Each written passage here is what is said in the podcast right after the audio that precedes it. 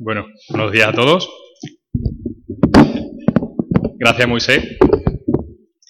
Eh, es una alegría estar aquí un domingo más. Hoy nos hemos cambiado los papeles, Rubén ha presentado y, y bueno, yo en esta mañana, con, con, la ayuda de Dios, vamos a traer lo que es la palabra. ¿vale? Eh, vamos a hacer una oración antes de dar comienzo al culto. Gracias, Señor, por esta mañana, Padre. Gracias por todas tus bendiciones, Señor. Gracias por la familia que, tenemos aquí, Señor. Gracias por habernos traído, Señor, aquí a tu casa, Señor. El Padre reuniendo a sus hijos, Señor, y te pedimos, Señor, que tú bendigas, Señor, tu palabra, Señor, que, que lo que vamos a compartir, eh, a traer, Señor, en esta mañana pueda ser de utilidad para cada uno de nosotros, Señor.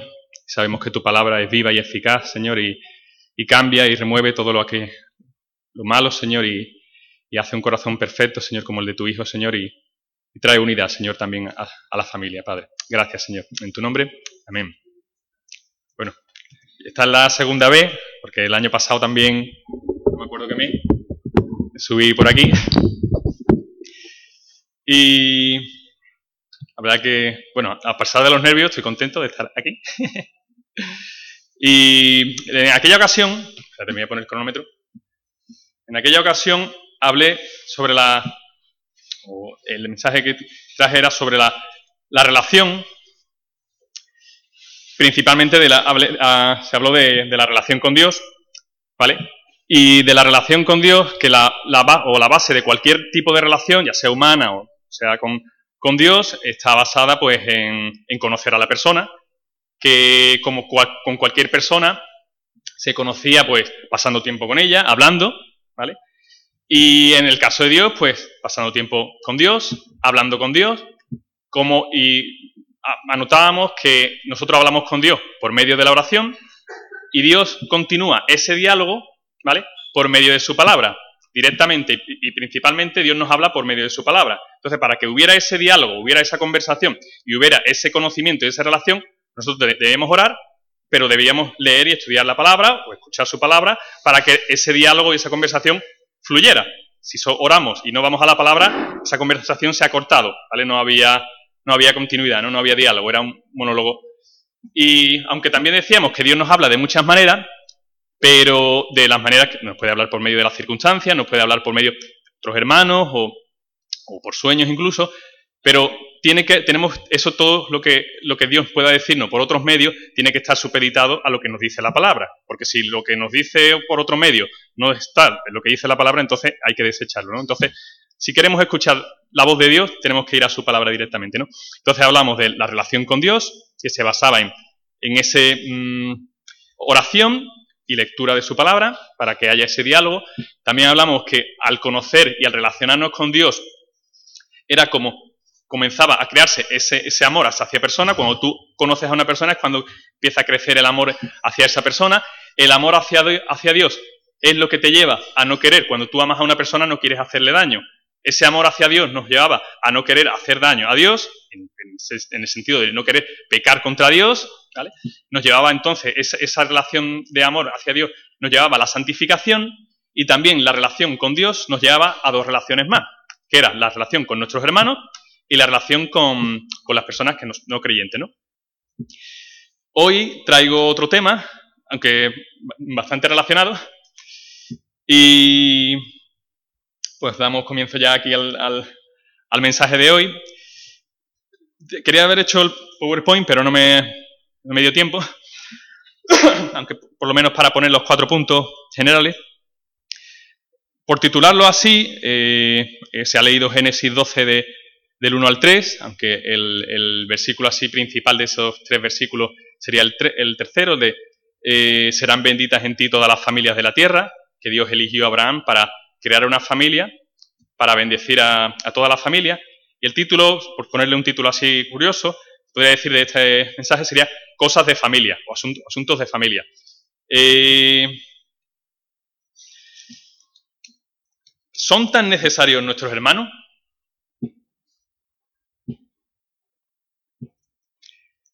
Eh, ¿Tenemos una necesidad real del hermano?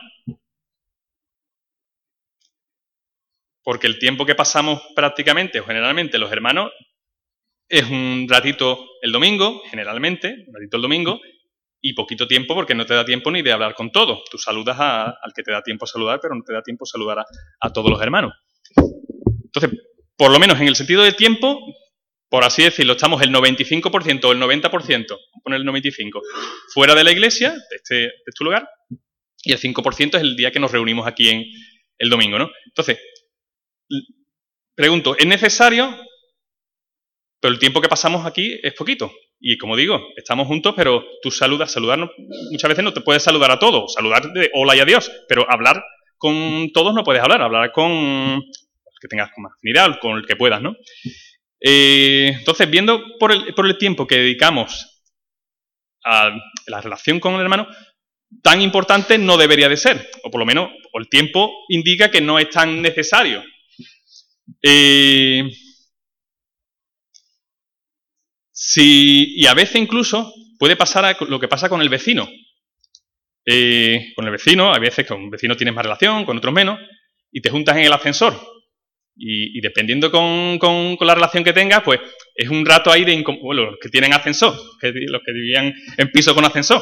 Lo tocaba el vecino y, nada, y estaba todo ahí y hola, buenas tardes y qué tal, y ya está. O lo típico era, ¿qué frío, como, ¿qué frío hace? ¿no? Pues sí, ¿verdad? ¿Qué frío hace? Ya está, no es lo que, es lo que sueles hablar. Hay, hay vecinos con los que tienes más relación y hablas más. Pero normal es que sea así. Tú estás ahí en el ascensor esperando a que llegue y, bueno, mirando el reloj, mirando como el móvil o lo que sea y y suele ser la conversación. Y a veces puede pasar eso incluso también aquí en la iglesia, porque si tenemos esa poquita de relación que estamos hablando de 5% del tiempo a la semana, el domingo, nos puede pasar incluso que tengamos esa, hola, buenos días, buenos días, ¿qué tal? Con el hermano. Y poco más porque como no hay mucha relación, pues, bueno, es que no sale más tampoco, por el tiempo, ¿no? Por el tiempo que, se dedica. Entonces puede ser incluso el, el, venir a veces con cierto hermano te puede resultar un poco incómodo, ¿no? Como como cuando subes con el ascensor.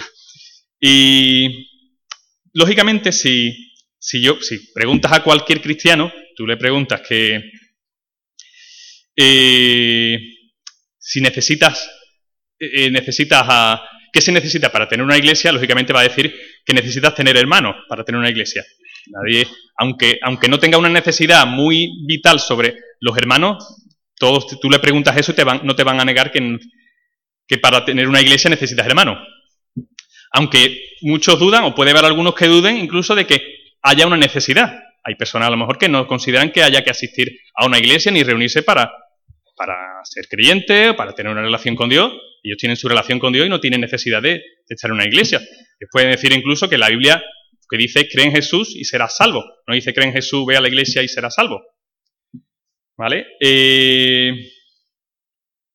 como decía, si preguntamos, lógicamente, a cualquier creyente, le pregunta si necesita la iglesia, la mayoría, el 100%, va a decir que sí. Ya se podría ver qué necesidad real o qué relevancia tiene luego esos hermanos en la vida de, cada, creyente. Eh, incluso a veces eh, esa necesidad puede ser incluso un poco egoísta de necesito a los hermanos porque por si me pasa algo. Yo necesito tener relación con alguien, tengo un problema o material o espiritual, pues yo necesito a lo mejor al pastor o necesito a cualquier hermano, entonces en ese sentido puedo necesitar a, la iglesia incluso un sentido un poco, entre comillas, egoísta. O como hemos, como hemos dicho, eh, incluso para calmar nuestra conciencia. Si somos cristianos, queda un poco raro el, ser cristiano y no ir a la iglesia. Entonces, el, el, asistir a la iglesia es un poco para también, para calmar un poco tu conciencia de, soy cristiano y no voy a la iglesia, queda un poquito raro, ¿no? Algunos, eso, algunos pensarán que no, que no le hace falta, pero lo normal es que se sienta uno raro, ¿no? Si no va a la iglesia. Entonces, viendo estos, casos, por ejemplo, estas necesidades, eh, ¿es tan relevante entonces el venir a la iglesia, el tener a los hermanos? Uno de los motivos que hemos dicho que, que venimos a la iglesia es porque somos cristianos. Y en cierta medida también porque nos lo han enseñado, porque lo hemos escuchado en, un texto, por ejemplo, que siempre se suele decir, el, de Hebreos 10, 10, 25, el no dejar de congregarnos, como algunos tienen por costumbre. Pero ¿para qué? Vamos a entrar ya en el tema. ¿Para qué tendría entonces que, que congregarme? ¿Qué me aporta a mí ese rato de congregación que tengo si el tiempo es pequeñito? Y vamos a ir entonces a la palabra de Dios. En el Génesis, eh, Dios nos habla, el diseño original del ser humano, dice en Génesis 2, en el principio, no es bueno que el hombre, el esté solo. Ya Dios creó al ser humano con la necesidad de estar acompañado, de estar relacionado. Eh, Dios mismo también crea al ser humano con la capacidad, es el ser humano es el, único ser que es a imagen y semejanza de él, con la capacidad para relacionarse con él. Dios crea al ser humano para relacionarse con él. ¿no? De hecho, en el Edén, en Edén, como sabemos y hemos leído, eh, en el Edén Dios hablaba, Dios hablaba y caminaba con el ser humano, tenía una relación directa con él, ¿no? Sigue diciendo el texto, dice, no es bueno que el hombre esté solo, le haré ayuda idónea y crea la pareja, crea el matrimonio, crea la, familia, ¿no? Ya vemos como Dios crea al ser humano y lo crea con una necesidad de estar relacionado porque necesita una ayuda, una ayuda mutua. Eh, el complemento perfecto, está en Génesis 18, el texto que hemos leído. Eh, el propósito de Dios eh, al, crear al, ser humano, esa relación de, la, familiar, de matrimonio o la relación de la familia, es de una ayuda mutua. El, ser humano no, no, puede estar solo. También hemos dicho que Dios crea al ser humano con esa capacidad y con el propósito de relacionarse con él. Sigue diciendo el texto que dejarán a su padre y a su madre, serán una sola carne. El hombre y la mujer serán solo uno, Génesis 2.24. El vínculo que crea Dios en la familia es un vínculo muy fuerte, un vínculo que hemos dicho de ayuda mutua, de necesidad, se necesitan el uno y el otro para, para complementarse y para, para, como dice que no es el texto, que no es bueno que esté el hombre solo. Y, esa familia, esa unidad, eh, tiene la capacidad de multiplicarse y de producir frutos. En este caso, el fruto son los hijos. Y de ser uno primero, pasamos a ser dos y luego empieza a ampliarse la familia. Eh, y, la historia que vemos en la Biblia, la historia, eh, cuando leemos la Biblia, la Biblia es, una, es la historia de una familia. Empezamos con Abraham, por ejemplo, que es el texto que hemos dicho. Dios elige a un hombre para crear una familia con un propósito. Leemos luego eh, de Isaac, de Jacob. Seguimos contando la historia de una familia. El caso de Moisés, seguimos contando la historia de una familia. Dice el texto que hará de ti una nación grande y, y esta familia es que se convierte en una nación no porque dejara de ser familia, sino por lo numerosa que era la nación. Llegó a ser un pueblo de, una familia tan grande que eh, llegó a ser llamado un pueblo, ¿no? Eh, dice el texto, en Génesis 12, daré de, ti una nación grande.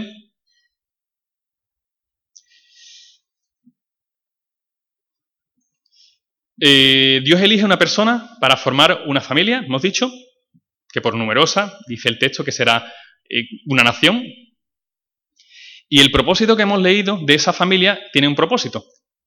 Está en Génesis 12, 12 3. Por medio de, ti, de esa familia, serán benditas bendita todas las familias de la tierra. Dios elige a una persona, una, familia, crea una familia para ser bendición a todas las familias de la tierra. De nuevo, Dios vemos como las relaciones entre los seres humanos es para ser familiarmente la ayuda idónea, la ayuda mutua y para ser de bendición a los demás. ¿Qué bendición, cuál sería la bendición más grande que Dios trajo por medio de la familia de Abraham? ¿Cuál sería, le pregunto, cuál sería la bendición más grande que trajo Dios por medio de la familia de Abraham? Eso, a Jesucristo, ¿vale? Por medio de la familia de Abraham eh, vino la por su descendencia, vino lo que es el Hijo de Dios. Seguimos hablando de otra familia.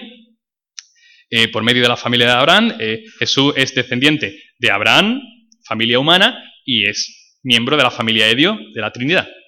Seguimos hablando entonces de familia, eh, porque Dios en sí también, en su definición, es un, es un, ser familiar, un ser relacional. Dios Padre, Dios Hijo, Dios Espíritu Santo son tres, son tres pero son uno y se están relacionando, ¿no? Eh,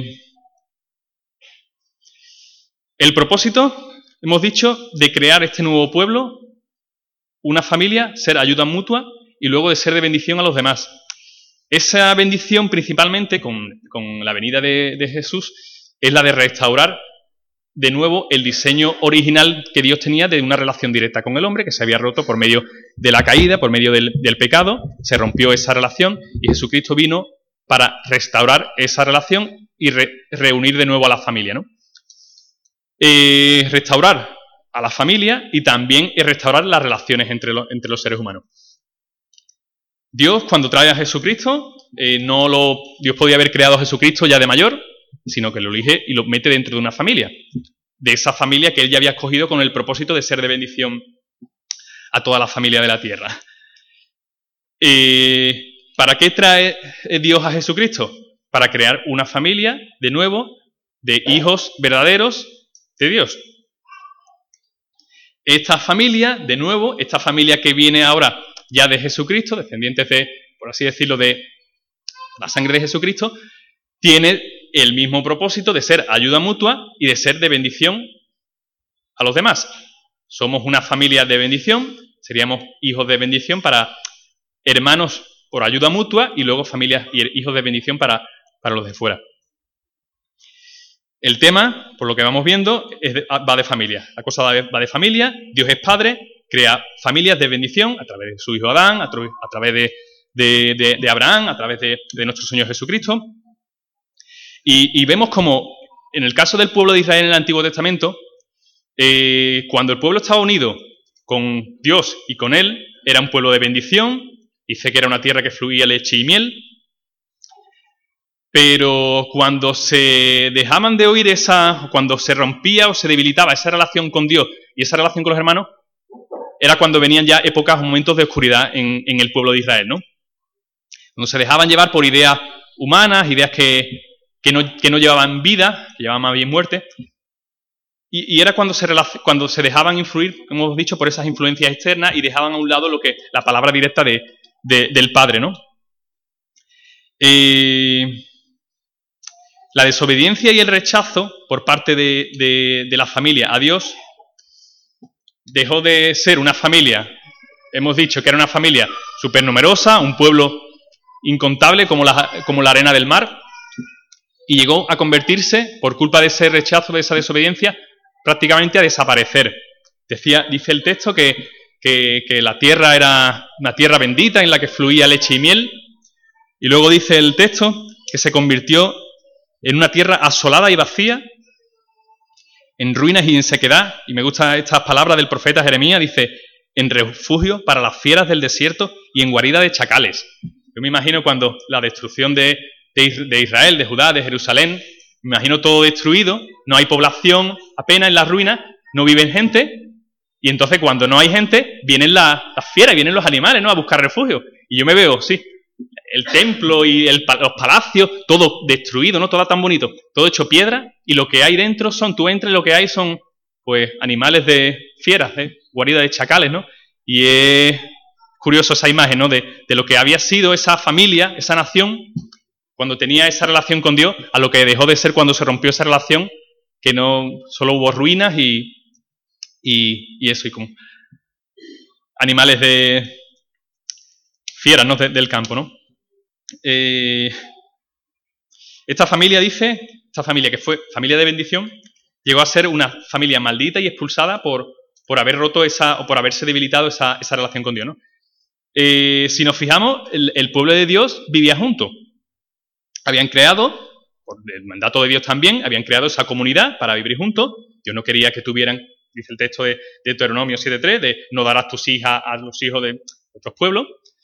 Eh, y también el pueblo de Israel tenía un lugar para reunirse. Como todos sabemos, en el Antiguo Testamento teníamos el templo, ¿vale? Pero, como hemos leído, llegó un momento en el que el, pueblo perdió esa relación y el, templo fue destruido, bueno, fue destruido todo. Fue destruido el templo por el imperio babilónico y el pueblo de Israel, lo que quedó de él, parte de él fue exiliado, a, hecho cautivo a Babilonia. El pueblo allí, en Babilonia, también siguió unido. Y se creó, según he leído los estudiosos, el origen de la sinagoga es en el cautiverio, en Babilonia. Allí crean estos eh, hijos de Dios que estaban fuera de su tierra, se reúnen, buscan un lugar para reunirse semanalmente o la frecuencia que ellos eh, tuvieran, no recuerdo si tenían más reuniones. Eh, buscaban un lugar, y ese sería, por ejemplo, el origen de la sinagoga. Y... Llegamos al, Dejamos el, Antiguo Testamento, llegamos al, Nuevo Testamento. Dios elige, hemos dicho, una familia para tener a su hijo, no cualquier familia, sino dentro de esa familia que Dios había escogido con ese propósito de ser de bendición a todas las familias de la tierra. Nuestro Señor Jesucristo nace y se cría dentro de una familia, de una familia lógicamente humana, es enviado para formar una verdadera familia, hijo de Dios, crear una familia de hermanos que se ayuden mutuamente y que sean de bendición a aquellos que todavía no son miembros de esa familia. Nuestro Señor Jesucristo cuando llega, ya mm, eh, se busca mínimo 12 personas, ya se busca 12 discípulos para, para enseñarle. Luego también, aparte, eh, nuestro Señor Jesucristo siempre está rodeado de personas, ya sea con sus discípulos, con los doce, con muchos más discípulos que tenía, o con las multitudes. Nuestro Señor Jesucristo siempre estaba relacionado, necesitaba estar relacionado porque tenía mucho que dar. Eh, leemos siempre el texto, ¿no? De que Jesús no vino para ser servido, sino para servir y dar su vida en rescate. Lógicamente, si uno quiere servir, necesita personas a las que servir. Eh, Dios, el, texto en Mateo 12 dice que los que son miembros de la familia de Dios son los que obedecen o los que siguen la, voluntad del Padre. Nos dice también el, apóstol en Mateo, el 18.2, que si no nos volvemos, el texto creo que es el que tenemos ahí fuera, si no nos volvemos como niños, no entraremos en el reino del Padre, no de los cielos. Y la idea de ser como niño nos vuelve otra vez a la, idea de una familia. Un niño sin una familia, sin la protección de una familia, no sobrevive. El niño necesita al padre, necesita a su familia para poder sobrevivir. Eh, y de hecho, esta unidad familiar era el deseo de Jesús. En Juan 17, antes de partir, la oración de Jesús era de unidad. Dios que, Jesús quería que antes de él se marchara, su pueblo y los que iban a venir después estuvieran unidos. Como él dice él, como, eh, como padre, tú y yo estamos, así yo quiero que estén ellos, ¿no? Eh, para que sean uno, así como nosotros. Eh, para ser, de nuevo, una familia de bendición, como hemos leído desde el principio, debíamos estar entonces unidos al Padre y unidos a nuestros hermanos. Nos dice también en Juan, dice, 17-21, que esa unidad familiar y esa bendición eh, hacia los, de afuera, eh, o por medio de esa unidad familiar, es como somos también de bendición y de testimonio a los de afuera. Dice el texto, dice, para que todos sean uno, Padre, como tú en mí y yo en ti, que también ellos sean uno en nosotros, para que el mundo crea que tú me enviaste. La unidad familiar es un testimonio de fe para las personas que no creen. Y lo queramos o no, eh, somos un testimonio de la familia a la que pertenecemos y, damos cara eh, o eso, eh, reflejamos a qué familia pertenecemos, incluso refleja el estado de esa familia. Tenemos que tener cuidado entonces qué, reflejo, qué imagen das de la familia a la que perteneces y sobre todo más importante, qué reflejo das del, padre de familia a la que perteneces, ¿no? Eh,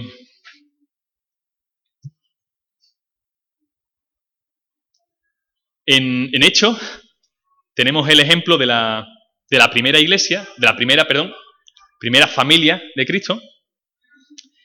Eh, los apóstoles vivían juntos. Dice en Hechos 1, 13, 14, cuando llegaron subieron al aposento alto donde se alojaban los apóstoles. Ellos vivían juntos, toda una idea de, la unidad y necesidad de estar unidos que tenían, perseveraban en la oración la familia se reunía, por así decirlo, al completo eh, para conversar, no solo con ellos, sino con el padre. Tenían conversaciones, como suele decir, juntos, como si fuera una mesa. El padre está sentado a la mesa y se reúnen los hijos a hablar con el padre y a hablar con, ellos para buscar la guía del padre y para buscar la ayuda de los hermanos. En Hechos 2.42 leemos eh, aquí la base de la primera todas las iglesias, familias de Cristo, dice, perseveraban en la doctrina de los apóstoles, es decir, perseveraban en la palabra del Padre. Perseveraban, dice, en la comunión unos con otros, es decir, la familia estaba unida. Perseveraban, eh, dice, en las oraciones, es decir, había comunión de la familia con el Padre. Esos creo que son tres de los pilares fundamentales que puede tener la familia de Dios, la palabra del Padre, la comunión de la familia y la oración, que sería la conversación con el Padre. Eh, nos sigue diciendo el texto que todas las, todos los que habían creído estaban juntos. Todos hemos escuchado mucho que en, Hechos, todo, capítulo 2, los últimos versículos, dice que esta familia tenía todas las cosas en común, llegando al límite de vender sus propiedades. Solo lo hemos escuchado ya muchas veces, pero que vendían sus propiedades y entiendo que se irían a vivir juntos. Sería como el principio del comunismo y, la primera vez y única vez que funcionó casi el comunismo. Eh, juntaron todo, lo pusieron a, la venta y, fueron para cubrir las necesidades de cada uno. No, había para que ningún miembro de la familia eh, tuviera necesidad. De nuevo, aquí vemos la unidad o la, idea de unidad y de familia que tenían en esta primera familia eh, reciente que Dios, que Jesucristo había eh, creado, ¿no? Sigue diciendo también que perseveraban unánimes en el templo. Tenían de nuevo entonces un lugar en el que se reunían. Decía que comían juntos, con alegría, sencillez de corazón, alabando a Dios y teniendo el favor con todo el pueblo. De nuevo, esta unión familiar repercute en los de afuera. Somos una familia de bendición y es que esa unidad familiar repercute en aquellos que no son miembros de esa familia. Y de hecho, vemos que el, mayor, tiempo del tiempo no estamos con la familia, estamos fuera, estamos ya en una familia ya no solo de la, iglesia, sino de nuestra, nuestra casa, estamos la mayoría del tiempo estamos fuera, estamos trabajando y estamos la mayoría del tiempo estamos con, personas incluso de fuera, ¿no? Pertenecemos, como hemos dicho, a una familia de bendición, la familia de Cristo. Eh, somos miembros de una familia de bendición, somos hijos de bendición. Y dice, dice el texto, curioso, en Hechos 2.47, el resultado de esa unidad familiar y de esa bendición eh, es que el Señor añadía a la iglesia los que habían de ser salvos. De nuevo, esa era la campaña de evangelización, esa unidad familiar era la campaña de evangelización en el que pues los demás veían ese, amor, ¿no? En esa unidad familiar que había. Primera de Timoteo 3.15. Yo veo muy callado, yo espero que, que no esté, esté así de esto de callado, que estás allí, que no me mueva, que estoy casi medio dormido. Estás así que... Eh, primera de eh, Timoteo 3.15 dice que la iglesia es la casa de Dios. Dice, para que, si tardo Timoteo, sepa cómo, cómo debes conducirte en la casa de Dios, que es la iglesia del Dios viviente. La iglesia es la casa del Padre, donde el, Padre reside. Es el lugar, es la casa donde el Padre trae a sus hijos, por así decirlo de nuevo, a esa mesa. Los hijos están, están fuera, haciendo sus, sus quehaceres, trabajando, y es a la casa del padre en el que cuando terminan vienen los hijos y se reúnen con el padre. Es el lugar de reposo, de tranquilidad, de, después de ese día de, estrés, de, ese día de trabajo, uno va a la casa del padre para recibir también esas palabras del padre, esas palabras de los hermanos, de estímulo, de ayuda mutua. Suele pasar como cuando los niños vienen del cole, los mismos padres que tenéis niños, preguntáis qué tal le ha ido al cole, qué tal, y ya empiezan los niños ahí a, a. Yo no sé si, muchas veces, eh, eh, no sé si el padre lo hace con ganas de decir que, lo cuente o para, para, que el niño hable, pero bueno, en principio sí, el padre lo hace porque quiere escuchar, ¿no? Lo que lea. Hay días que más y días que menos, ¿no? para tenerlo entretenido también. Eh, y, el padre trae a los hijos a su casa, le cuentan los hijos a su padre qué tal le ha ido el día, en este caso también los hermanos, pues se cuentan qué tal, cómo, cómo le ha ido el día. Eh, cuando llegamos a casa, entonces nos relacionamos con nuestra familia. Nos sentamos a la mesa, preguntamos de nuevo cómo, cómo fue. Eh, estos hermanos, por ejemplo, de la primera iglesia lo tenían fácil porque vivían juntos. Literalmente, ¿no? Eh, nosotros hoy en día pensamos y creemos que Dios no nos exige que vendamos todo lo que tenemos y nos vayamos a vivir juntos. Por lo menos no entendemos eso. No sé si nos lo dice. Eh, pero aunque no vivamos juntos, la técnica, la tecnología de hoy en día, nos permite estar juntos, aunque no estemos juntos, tenemos la capacidad de estar juntos y de preguntar por el hermano en casi las 24 horas a cualquier persona. En el sofá de tu casa puedes estar comunicándote con cualquier persona, o sea, con el fijo, con el móvil, con el ordenador.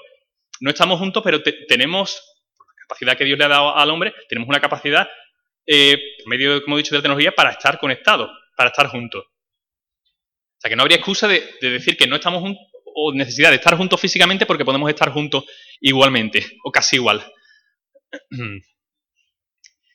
El Padre nos, dice, ya, ya, voy acabando, ¿eh? El Padre nos dice que, su familia es como un cuerpo. Eh, miembros somos cada uno de nosotros.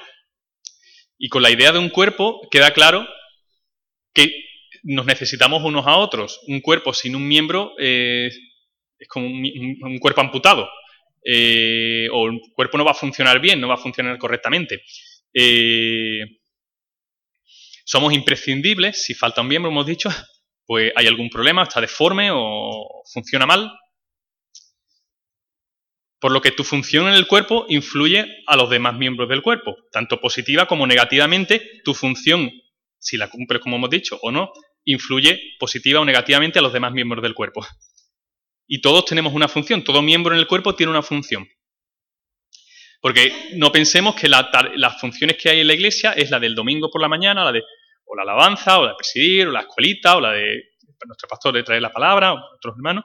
Eh, como hemos visto, como estamos viendo, la función del miembro de la familia es el cuidado familiar y la bendición a los que todavía no son miembros de esa familia. Esa es la tarea y la función, y esa la tenemos que cumplir cada uno de nosotros. ¿no?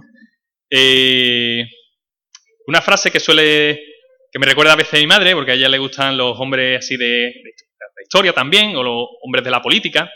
Y me gustó esta frase, esta del presidente Kennedy, presidente americano, y decía, haber escuchado a lo mejor, dice, no te preguntes qué puede hacer tu país por ti, pregúntate qué puedes hacer tú por tu país. Esa fue una famosa frase de este, este presidente americano.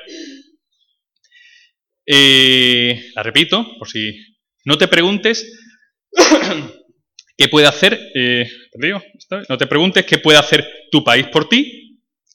Pregúntate qué puedes hacer tú por tu país. Creo que queda claro más o menos, ¿no? Eh, no esperes que, tu país haga algo, sino qué puedes hacer tú por tu país, ¿no?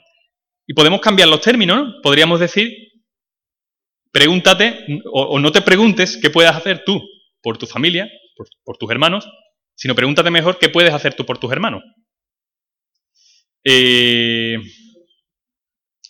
Dios nos ha dado, como hemos dicho, la función familiar de ser ayuda mutua, cuidado familiar y de ser de bendición a aquellos que están que no son miembros todavía de la familia, pero que el Padre busca y anhela traerlos a la familia. Nosotros no solo, somos nosotros los privilegiados, sino que Dios quiere que todos tengan ese privilegio de, ser parte de esa familia.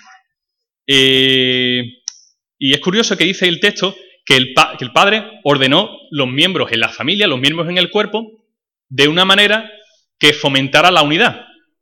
Dice el, texto, pero Dios ha colocado cada uno de los miembros en el cuerpo como Él quiso. Ordenó el cuerpo dando más, abundante honor al que menos tenía, para que no haya divisiones en el cuerpo. Dios lo creó de una manera para que hubiera unidad en el cuerpo. Y no solo dice que para que promueva la unidad, sino para que se preocuparan los unos por los otros. De nuevo, para que hubiera ese, esa ayuda mutua. Sigue diciendo el texto que para que todos los miembros se preocupen los unos por los otros, por los otros. Dios crea de nuevo esa, Dios organiza la familia, organiza eh, a su familia de manera que promueva la unidad y la ayuda y la ayuda mutua, ¿no? El preocuparnos los unos por los otros. Eh, y ya para último punto, vamos a ver unos cuantos consejos del Padre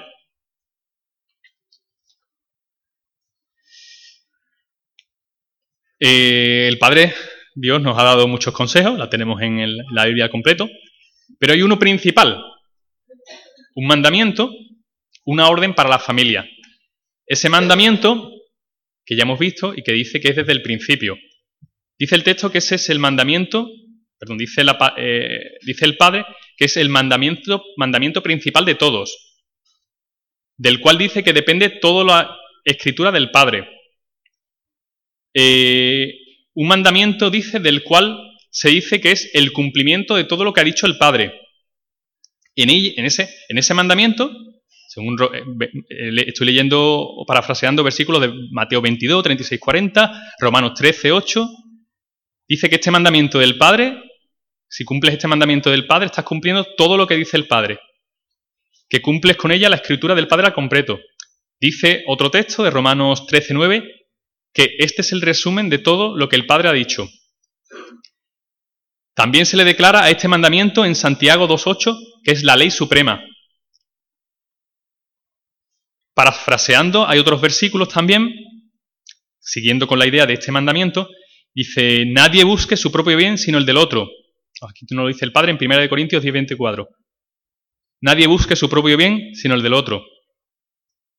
Es, muy fácil decirlo, pero no tan fácil el, hacerlo, ¿no? Eh, pero es buscar el bien del otro antes que tuyo. Es mentalizarse y tu lista de prioridades abajo y las de tu hermano delante. Nadie busca su, propio bien sino el del otro. El Padre nos dice que sobrellevemos las cargas los unos de los otros. De nuevo, es, que es casi, se podría decir que serían sinónimos. nadie busca su propio bien o, sobrellevar las cargas los unos de los otros sigue siendo el mismo mandamiento. Y para sobrellevar las cargas debe haber ese contacto, esa unidad familiar, porque no puedo llevar la carga de, alguien que no, no, sé ni. no sé nada de él, ¿no?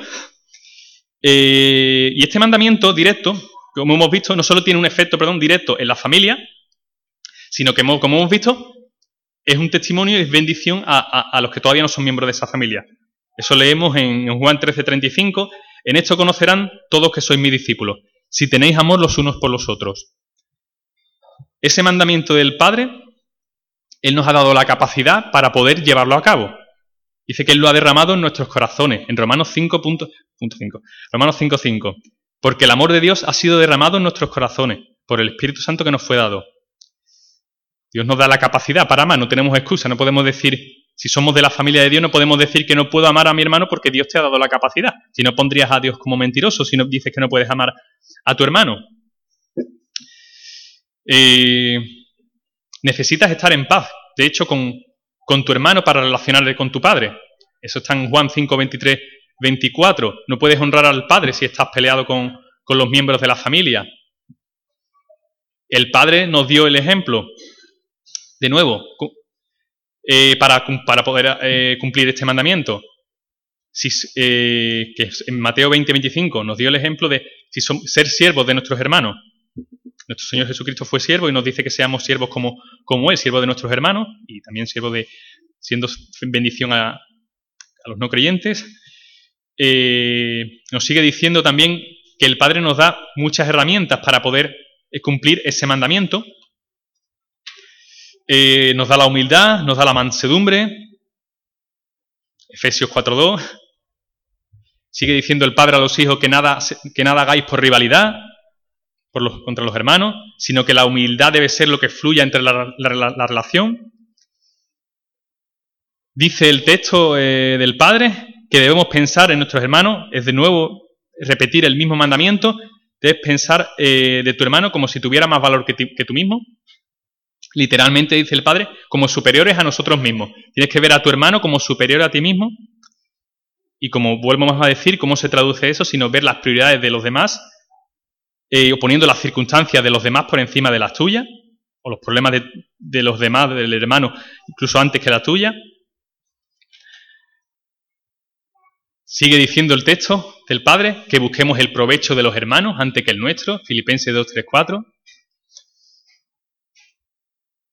Se acabarían los problemas. Si pudiéramos, si aplicáramos eso directamente, se acabarían los problemas.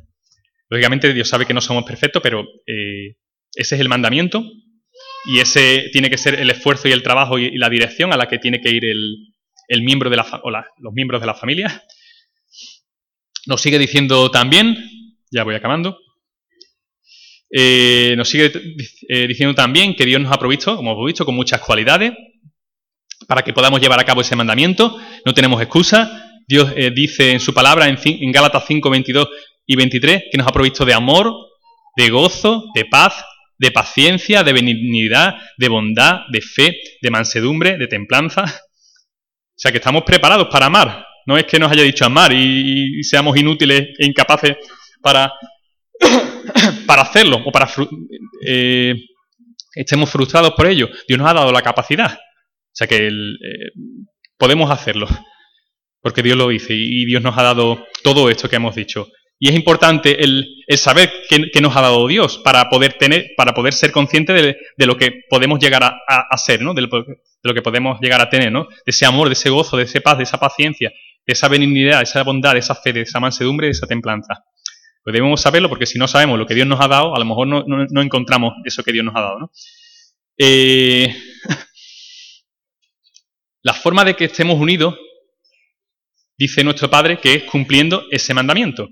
Si cumplimos ese mandamiento es como la, familia permanece unida. Ese mandamiento lo declara el Padre, que es el vínculo perfecto.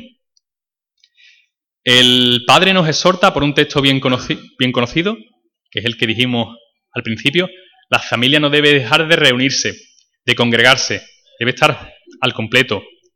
El padre, de nuevo, se sienta a la mesa, necesita reunir a sus hijos en su mesa con una cierta regularidad, los hijos se han ido de la casa eh, y, el padre necesita reunirlo, por lo menos, vamos a decir, si Dios fijó un día para que su, familia estuviera junta, al menos semanalmente, Dios fijó el día de, descanso para venir a su casa, para que la familia, la familia estuviera unida, eh, los miembros de la familia se unieran, o sea que al menos semanalmente, mínimo semanalmente, la familia debe estar reunida con el padre en la mesa sentado. Eh, y no porque el padre, que sí, que el padre desea lógicamente tener a la familia sentada en su casa, como todo padre, ¿no? Que estáis aquí, pero también porque sabe que ellos necesitan, que, los, hijos necesitan estar juntos también, para cumplir ese mandamiento que, el padre ha dado. Eh, nuestro padre también nos insta a que nos confesemos nuestras faltas los unos a los otros, porque de esta manera y con oración dice que es como superamos estas, estas debilidades. Si tenemos problemas, tenemos problemas que nos cuesta superar, ve a tu hermano, pastor, ve a, los miembros de la familia, porque dice el texto, confesad vuestras ofensas unos a otros, orad unos por otros y seréis sanados. O sea, necesitamos, cuando tenemos un problema, necesitamos y tenemos la, ayuda mutua de, de esos hermanos. Eh, si amamos y cuidamos de la familia, sería como la, prueba, de la, la, prueba de la paternidad o la prueba del ADN de que somos miembros de esa familia. Eh, es este mandamiento. Ese sería el, eso, la prueba de la paternidad, la prueba del DNI de, si eres miembro de esa familia. Si amas a la familia que, que Dios te ha dado, al Padre, es la prueba de que eres miembro de esa familia, de que has sido adoptado. Cuando tienes amor por el Padre y por el resto de la familia. Dice el texto que, si hiciera falta, dice, eh, nuestro Padre, deberíamos estar dispuestos a lo máximo por, la familia.